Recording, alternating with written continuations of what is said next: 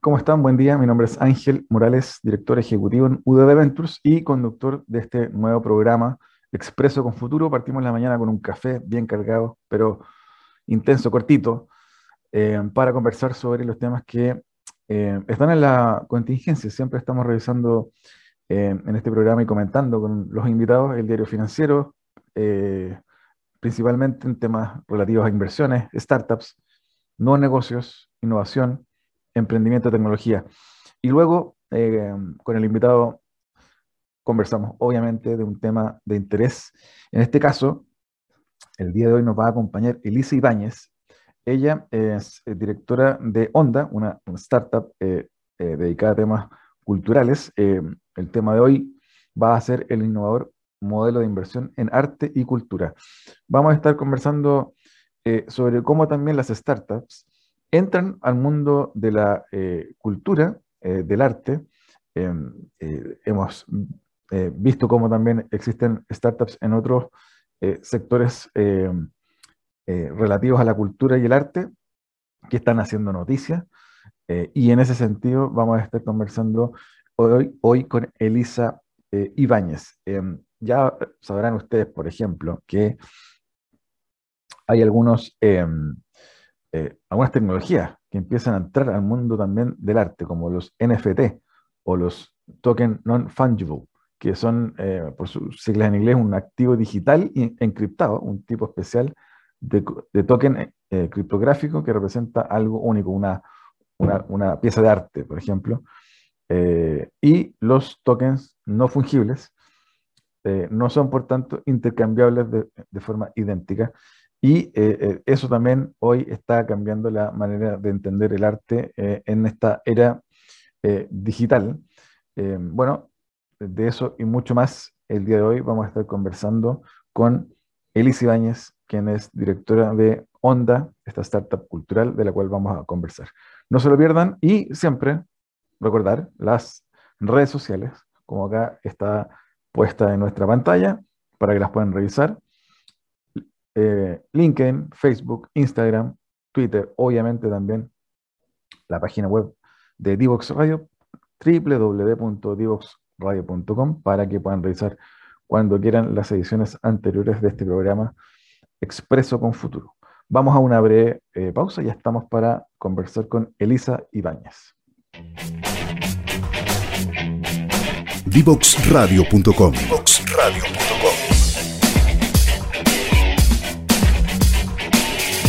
Conversaciones que simplifican lo complejo.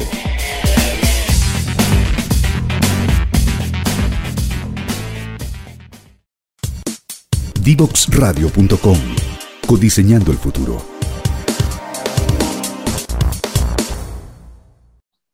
Bien, ya estamos de regreso. Eh, les comentaba que teníamos como invitada el día de hoy a Elisa Ibáñez, quien es directora en Onda, que es eh, una startup ligada a temas eh, de cultura, arte y cultura. Bienvenida, Elisa. Hola, muchas gracias. Feliz de estar acá.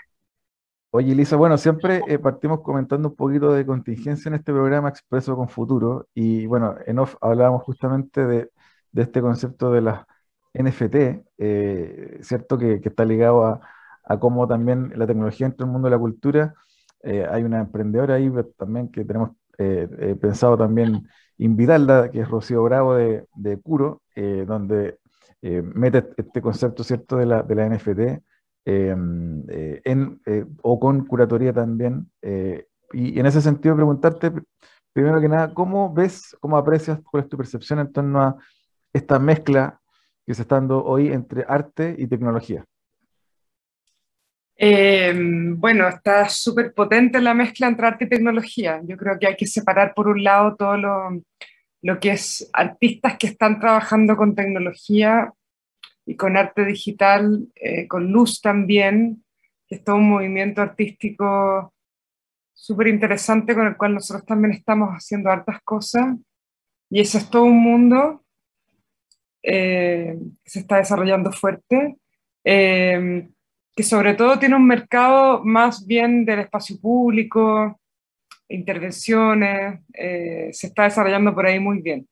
Y después tienes todo lo que es los NFT, que tiene que ver con la ownership economy, ¿no? Con, con, con mucho también ligado a la Web3 y a todo lo que viene por allá, eh, que tiene que ver con, con, ser propietario de tu propia creación y también cómo esa creación se, se comercializa a través de los medios digitales, el metaverso, etc.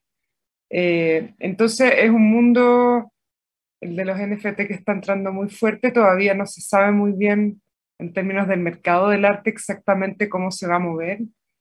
Sí se está moviendo, pero eh, eh, es algo bastante incipiente que, que de todas maneras llegó para quedarse, no necesariamente a reemplazar el arte tradicional, pero sí a crear una nueva línea de, de arte y de, de este ownership economy que nos parece súper interesante todo esto que viene con, con, respecto a eso. Si nos pudieras contar un poco, Elisa, de, de tendencias que, que, te toca mirar también y ver eh, en Latinoamérica, Chile o fuera, eh, en el mundo en general, eh, de estas mezclas de tecnología y, e innovación arte. Eh, cuéntanos para quienes nos escuchan algún ejemplo, algunos casos que sean interesantes para ti. Eh, bueno, hoy día en, las grandes exposiciones mundiales en general siempre te estás encontrando ya con arte digital, con pantallas donde hay arte, animación 3D, eh, vectorial, artistas que trabajan con data científica, científica para crear obras de arte, eh, artistas que están haciendo intervenciones a gran escala, en grandes pantallas en distintas ciudades, en, en Asia, en Estados Unidos, en, en Europa también. Eh, y, y, se vuelve cada vez más fuerte porque tiene um, un potencial muy grande de activación. O sea, las cosas que se pueden hacer con el arte digital hoy día son increíbles y, y tanto desde la, también desde la 3D también. Eh, se está trabajando muy, muy fuerte. Entonces, eh, se, se, expandió, se abrió un nuevo campo para el arte. Eh, y, y, hay players muy buenos en todo el mundo, sí. Hay artistas que se han puesto rápidamente en, ese, en esa vanguardia y, y están creando obras muy potentes. Eh, y eso mezclado también mucho con el audiovisual, con el, con el video, mezclado con ilustración, mezclado con 3D, se están mezclando técnicas. Eh, los artistas están trabajando muy en colectivo. Así que sí, hay un nuevo movimiento bien potente. Bueno, Elisa, en el segundo bloque vamos a, hablar de onda, pero para entrar en materia te quería preguntar un poco eh, también tu visión en torno a, a estas eh, tendencias que ya, bueno, ya llevan años eh, urbanas de, de, arte más, más urbano como Bansky, que hace poco o está ya en, Chile la, eh, la muestra. Ese, ese, eh, esa tendencia, ¿tú ves que eh, va a permanecer, va a mutar? Eh, ¿Cómo ves ese, ese tipo, ese estilo de, arte y cómo eh, lo ves para, o en países como los nuestros, en, en Latinoamérica? Em, mundialmente es una tendencia que crece, una tendencia que hoy día se usa para también activar barrios lugares periféricos, así que es una, es una súper buena herramienta para darle color, vida y onda a un barrio, un colegio, un edificio. Entonces el muralismo per se está aumentando rápidamente en Chile y afuera. Distintos son los rayados en las calles y, y, y el, el, graffiti libre. Eh, sí hay muchas ciudades del mundo, incluso ciudades europeas, que, que conviven con los grafitis y, y lo entienden como, como, un lenguaje más, eh, otras que no, eh, pero, pero en Chile la verdad que yo creo que hay que ir a, aprendiendo a, a, convivir, a darle espacios también, a quizás a relevar a ciertos artistas, eh, porque es algo que está para quedarse, definitivamente. En esa línea, eh, Elisa, también preguntarte, de, por ahí he leído que, que eh, sobre todo en Europa, obviamente, eh, se aprecia que los países de, debiesen medirse en torno a su producción y consumo de cultura, ¿cierto? Italia, Francia y, otros tantos. también cuando nos comparamos con países que tienen modelos educativos con otro performance, como Finlandia, con los que solemos compararnos, bueno, las tasas de lectura y son mucho más altas también que, en Chile, o, nuestros vecinos, cuando uno va a Buenos Aires por calle Corriente y hay una, que es una avenida que tiene teatros, eh, café, librería. ¿Cómo eh, crees tú que debiésemos o podríamos incentivar en nuestro país, si ya bien eh, cosas como Teatro Amil ha tratado y ha hecho un buen trabajo, ¿cómo podríamos o cómo debemos estimular un mayor nivel de producción y de consumo de, arte y cultura en, Chile? Eh, mira, eso se puede hacer, pero tiene que hacerse en varios ejes al mismo tiempo. Entonces, por una parte es súper importante entender cuál es el valor del arte y la cultura realmente y cómo el arte y la cultura impactan a todo nivel en una sociedad, cómo mejoran la educación, la salud, la creatividad, el desarrollo, la innovación, la seguridad la sustentabilidad. Hay informes internacionales muy concretos que demuestran cómo invertir en arte y en cultura a todo nivel eh, hace que una sociedad evolucione a todo nivel. Entonces, cuando hablamos de invertir en arte y en cultura, obviamente un lugar de, de, clave es la educación, es los colegios. Que un niño aprenda clases de teatro, danza o escritura no es para que se vuelva bailarino o escritor, sino que es para que desarrolle habilidades eh, motoras, sensoriales, cognitivas, que después pueda expresarse mejor, se sea más creativo, pueda conseguir una mejor pega, etc. Eh, y también está el arte y la cultura en las comunidades, en los barrios, en los pueblos, en los centros comunitarios, que existan espacios de intercambio, de creatividad, de aprendizaje a través del arte y el juego. Eh, y después tienes también el arte y la cultura a nivel ciudades, museos, espacio público, la importancia de poder tener un buen parque, que también se, se considera como un acto cultural. Eh, valores sociales también son considerados actos culturales, hábitos y maneras de ser. Eh, entonces, eh, como sociedad, si no hay un acuerdo transversal, no solamente a nivel estatal, sino que también desde el sector público y desde las mismas personas, de que nos interesa tener más arte y más cultura porque entendemos que gracias a eso vamos a ser mejores personas y mejor sociedad. Entonces los países como Noruega, Estados Unidos, Inglaterra han desarrollado planes estratégicos para potenciar el arte y la cultura y son planes que se implementan, que duran 30 años de implementación y que requieren de una colaboración público-privada muy concreta y de una estrategia de largo plazo que no se vaya cambiando en el camino sino que se mantenga eh, en todo su hito y con eso se puede lograr una transformación cultural en un país y llegar a los índices que, que admiramos, como Australia también, Nueva Zelanda, Dinamarca, etc. Oye, Elise, bueno, y para quienes nos escuchan y, tal, vez tienen hijos pequeños, eh, eh, ¿cómo impacta tu percepción, cómo impacta la cultura en, en, un niño pequeño, 5 o 6 años, que eh, los padres lo exponen a, cultura, arte, versus un niño que no, que no tiene la capacidad por sus padres de poder entrar en contacto con arte y cultura a esa edad temprana. ¿Cómo impacta eh, uno que lo tiene y otro que no?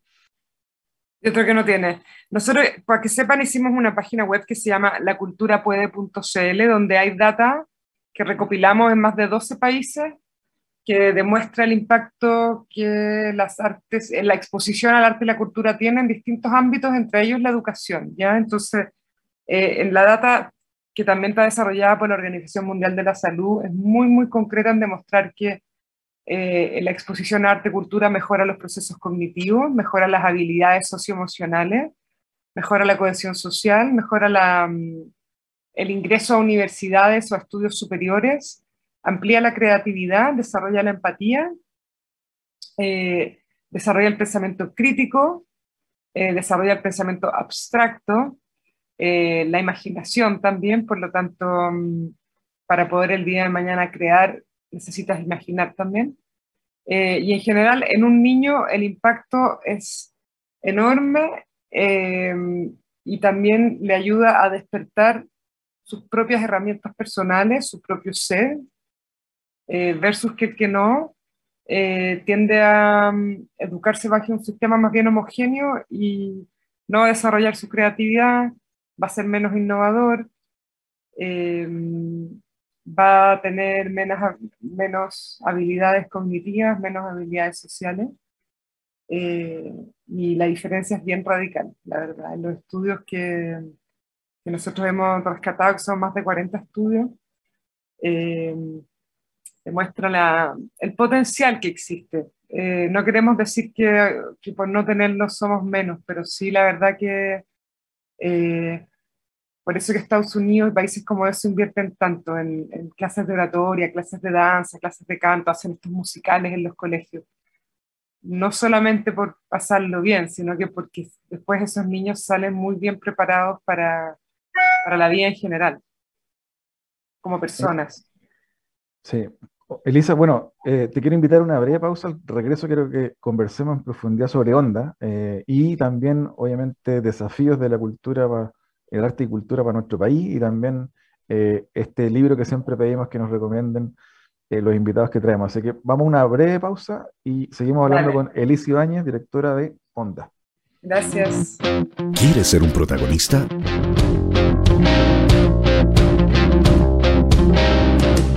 Escríbenos a invitados@divoxradio.com.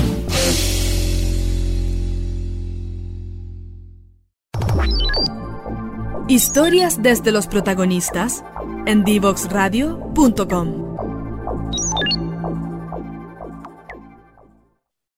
Bien, seguimos conversando con Elisa Ibáñez. Elisa, cuéntanos un poquito para quienes eh, están escuchando día Expreso con Futuro, un poquito qué, qué es Onda, eh, de qué trata eh, y eh, un poco también cuáles son sus proyecciones, en qué está pensando, en qué están, qué están mirando también. Bueno, gracias y hola a todos también. Eh, yo para partir antes de Onda soy cofundadora de Antena. Antena, Onda es la frecuencia que emite la antena, para que ahí hacer la conexión. Pero Antena es una fundación que armamos con, con dos amigos hace siete años para el desarrollo del arte y la cultura en Chile, eh, con una mirada hacia conectar al sector privado con la cultura, eh, para que también desde el sector privado se entendiera y se valorara la cultura y se y aumentara las inversiones en arte y en cultura, aumentaran los proyectos en arte y en cultura. Eh, construimos una comunidad filantrópica, que la filantropía también es súper importante que exista para el arte y la cultura, el coleccionismo, la venta de arte, eh, pero sobre todo que existiera una red de personas dispuestas a apoyar el, el, crecimiento de ese sector. Así que Antena se ha dedicado principalmente a eso, como un corazón que bombea y a través de Antena hemos ido generando un área de proyectos donde hacemos pro proyectos con empresas, por ejemplo ahora una red de murales en colegios eh, de, de, zonas periféricas con eh, Falabella eh, y otros proyectos más del tipo espacio público, educativos, etc. Y además creamos nuestros propios proyectos internos también, entre ellos La Cultura Puede, que es esta página web con data que valida las inversiones en impacto en cultura, y Onda, que es la frecuencia que emite la antena, que es basándonos en la tecnología, cómo crear eh, una plataforma que pudiera eh, ayudar a los artistas a visibilizarse, comercializar sus obras y servicios también, eh, trabajar con marcas también, con arte digital y, y, de alguna manera crear un sistema virtuoso, ecosistémico, que, que, permita conectar públicos con artistas, con creadores en todo Chile, eh, mostrar proyectos muy buenos que se están haciendo a lo largo de todo Chile, desde el arte para temas medioambientales, sociales, eh, de innovación, de creatividad, eh, muy, muy, muy, muy potentes de pueblos originarios. También hay, hay mucho, mucho que mostrar y también identificar talento a través de, de, este levantamiento que llevamos ya haciendo un año, ir identificando talento chileno que lo vamos a su vez guardando en una biblioteca de talento y a su vez después nos sirve para desarrollar proyectos con marcas y con empresas, creando nuevas oportunidades para los artistas y también nuevas oportunidades para el sector. Así que eso es Onda, es una startup, está empezando. Eh, eh, tienen varias etapas por delante, obviamente, y complejizando la tecnología poco a poco, pero en, en una primera etapa estamos funcionando con, con unos MVPs más bien sencillos, pero, pero ya estamos en Onda Cultura, ya tenemos más de 80.000 seguidores. en nuestro Instagram, eh, también a nuestra web, que es una agenda cultural. Eh, y estamos preparando la salida del marketplace. Y así hemos ido construyendo este modelito que, que va a ir evolucionando de todas maneras en los próximos años. Sí. Elisa, y cuéntanos un poquito, eh, para quienes no están tan familiarizados eh, con, con, la industria, eh, ¿en qué está hoy la, la, escena local en tema de, de producción cultural, artística? ¿Qué, ¿qué, tal ha venido evolucionando en los últimos años? cuéntanos un poquito de ello. la industria creativa chilena crece más lento, obviamente, que a nivel mundial, que es de un 14%. Nosotros, si bien es una industria que le aporta un 2,3% al PIB, eh, que es más que otras industrias, no se le considera tan relevante porque um, generalmente se tiene la idea de que no tiene valor económico, ¿no? Eh, ahora, efectivamente la industria creativa per se es una industria con potencial, hoy día se está invirtiendo mucho en videojuegos, te diría que ahí donde está creciendo fuerte, siempre la música y el cine también son áreas bastante potentes, menos que las artes visuales, el teatro o la danza, eh, pero siempre es un sector que está creando porque los creativos se dedican a eso, a crear, y tengan plata o no tengan plata, igual siempre van a estar haciendo cosas interesantes, entonces en términos de productividad creativa en Chile, siempre se están haciendo cosas y cosas muy buenas. Hay, eh, la política pública es débil, eh, hay muy poco apoyo al sector, los accesos a los recursos en general son solamente a través del Fondar, hay muy poca inversión privada en el sector eh, y también eh, hay mucha falta de profesionalismo en el sentido de que los gestores culturales y los artistas en general no tienen muchas herramientas de administración, de creación de proyectos comerciales, entonces les cuesta también sustentar sus proyectos. Así que en la medida que, se vayan acercando profesionales del mundo de, de, la ingeniería, ¿cierto? de los negocios hacia el mundo cultural, ahí se, va a ver, se van a poder ir creando mejores sinergias, que es lo que hacemos nosotros.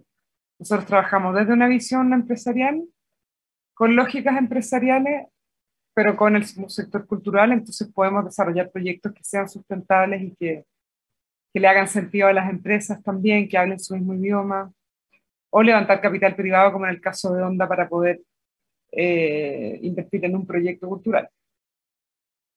A tu juicio, eh, Elisa, un poco lo comentábamos en, el primer bloque, eh, ¿cuáles crees tú que son los principales desafíos para una startup cultural, en este caso como Antena Wanda, eh, respecto de, de, cómo avanzar más rápido, cómo impactar eh, con, con, mayor velocidad? ¿Cuáles, ¿Cuáles tú crees que son los desafíos que hoy el mercado local les plantea a ustedes? O sea, hoy día estamos frente a un desafío súper complejo, que es la crisis económica y social que tenemos por delante. Entonces, ahí por más que uno quiera um, inyectarle capital o ganas, también hay que tomar en cuenta lo que está pasando hoy día, así que no se viene una etapa muy fácil para nadie.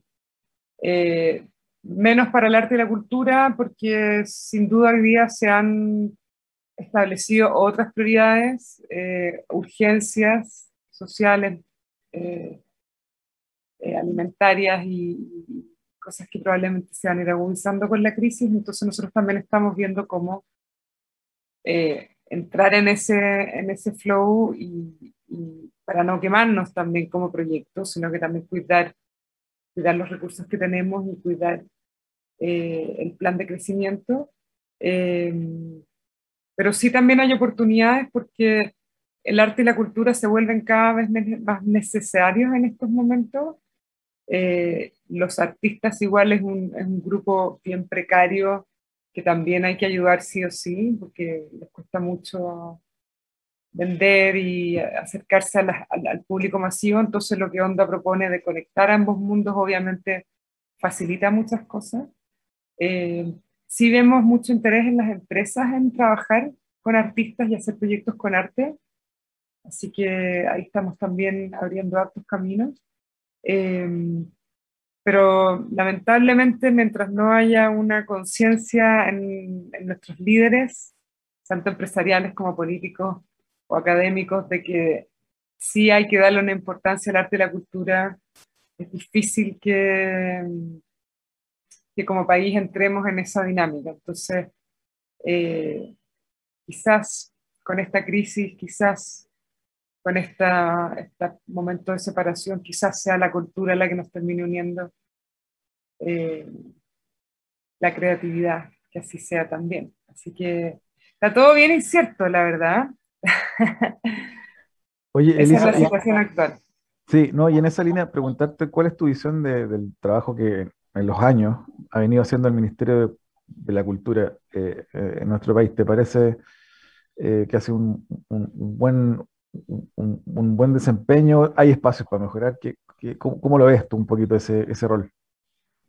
Eh, yo creo que el Ministerio de Cultura de partida no le podemos, estamos adjudicando demasiadas responsabilidades, ya tiene, el, Estado per se tiene muchos temas importantes que resolver, entonces en general en cultura, en los países desarrollados, la gestión cultural está muy del lado del sector privado, o sea, el sector privado es el que invierte los mayores recursos en cultura y en desarrollo de proyectos culturales.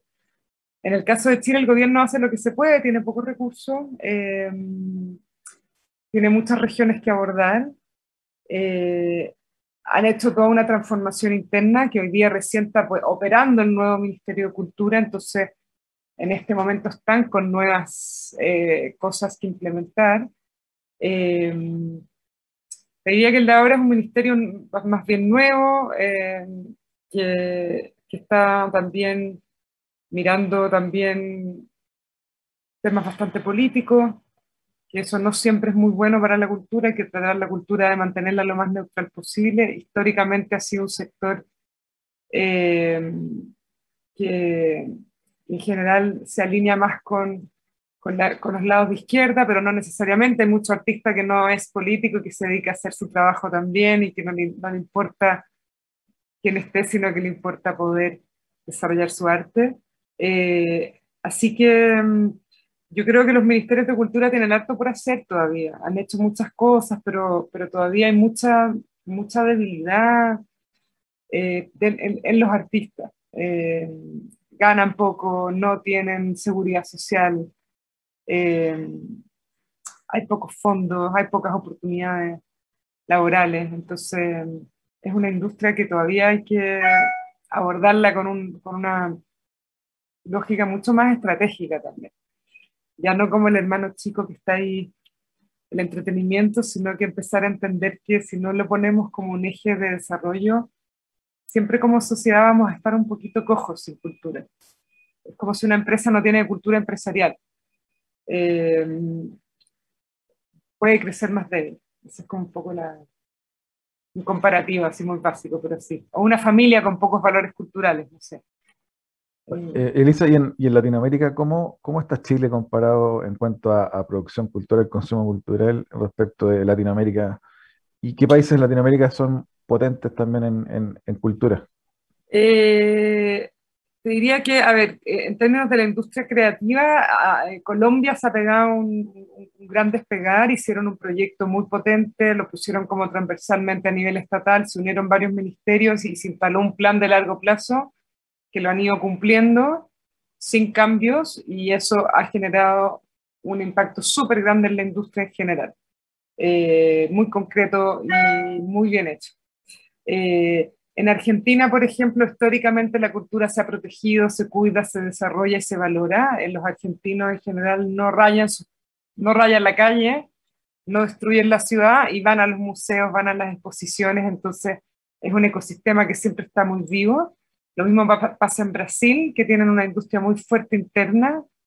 Ellos ni siquiera les interesa tanto exportar, sino que ya adentro de ellos se, organizan bien y tienen museos muy potentes y muy bien protegidos por el gobierno también. Eh, en Colombia también hay una escena bastante interesante. Bueno, ya hablamos de Colombia, pero también desde las artes visuales.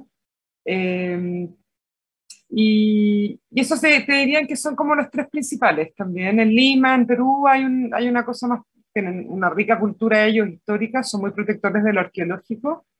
Ahí tienen un muy, muy fuerte trabajo, tienen buenas universidades patrimoniales, más que de arte contemporáneo, se, se trabaja muy bien con el patrimonio original. Eh, y esos son como los cuatro países que, que tienen hoy día mm, estrategias más concretas. Eh, sí, no te voy a preguntar. en comparación con Chile, nosotros vamos más débiles en todos sentidos. O sea, que hay poca cohesión del sector, hay poco coleccionismo y poca inversión privada, eh, hay un gobierno menos organizado con una estrategia menos clara sobre la importancia del arte y la cultura.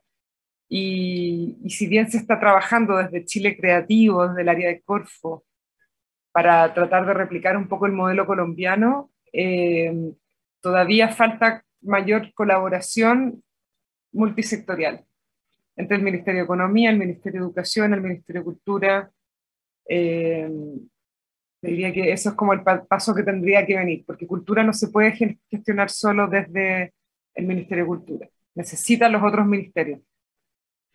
Ahí te quería preguntar también, ¿a qué crees tú que se dé esto que, este fenómeno que ocurre en, ya hablamos de Buenos Aires Argentina en el primer bloque, de que un país que está casi quebrado económicamente y que leía en, un, en, un, reportaje hace unos días, de a pesar de eso, el surgimiento de librerías de barrio y que, va, a comprar pan, la leche y se lleva un libro.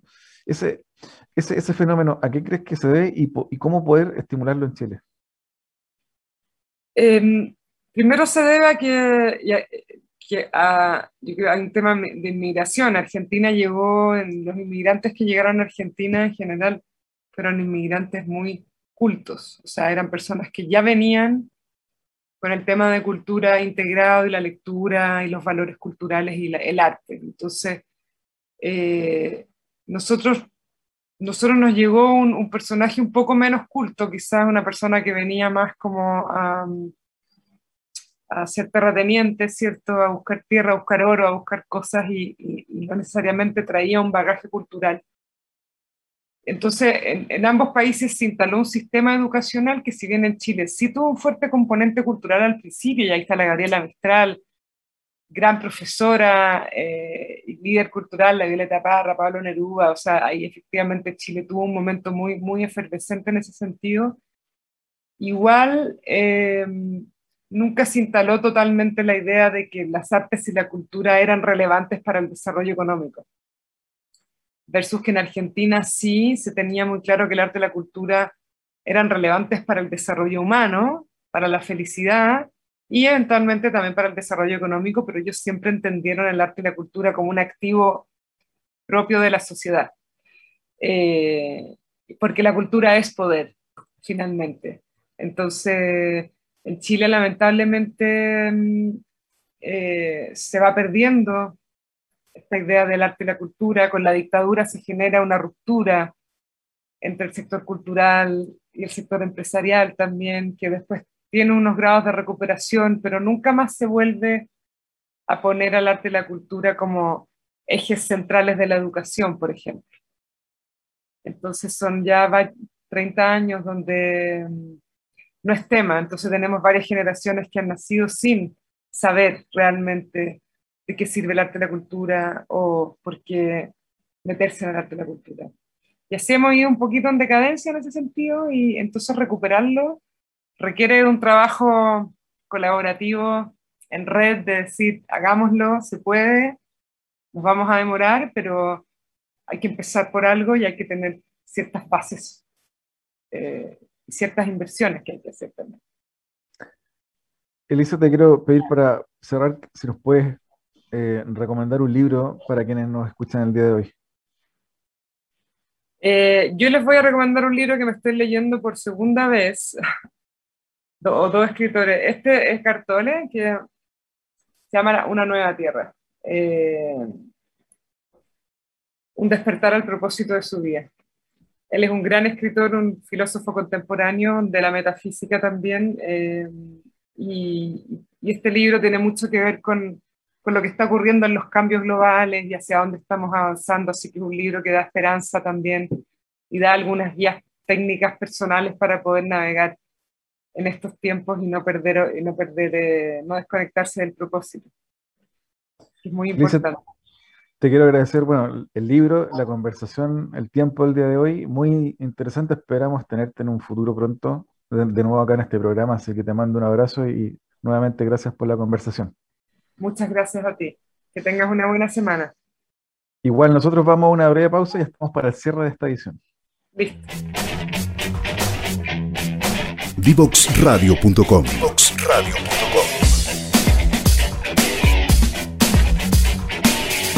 Conversaciones que simplifican lo complejo.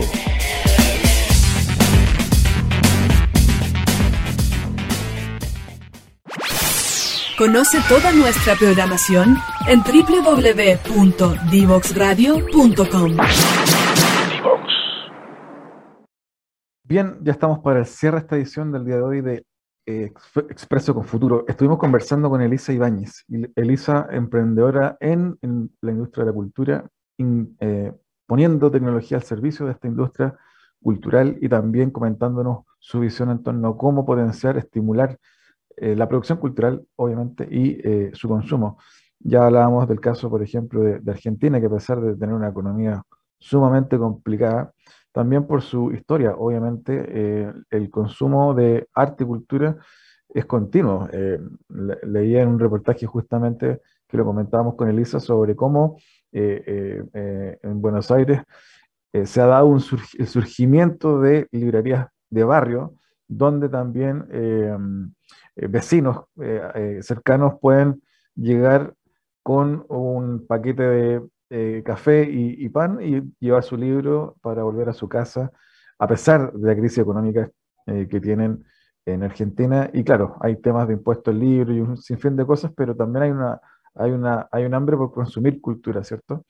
Y en ese sentido nos queda mucho por avanzar en nuestro país aún. Espero que hayan disfrutado esta edición de Expreso con Futuro un café y una conversación necesaria. Vamos a estar trayendo gerentes, fundadores, directores y eh, gente que está en la palestra haciendo futuro. Y para eso también los invito a que siempre estén eh, ubicando en nuestras redes sociales los próximos, los siguientes invitados.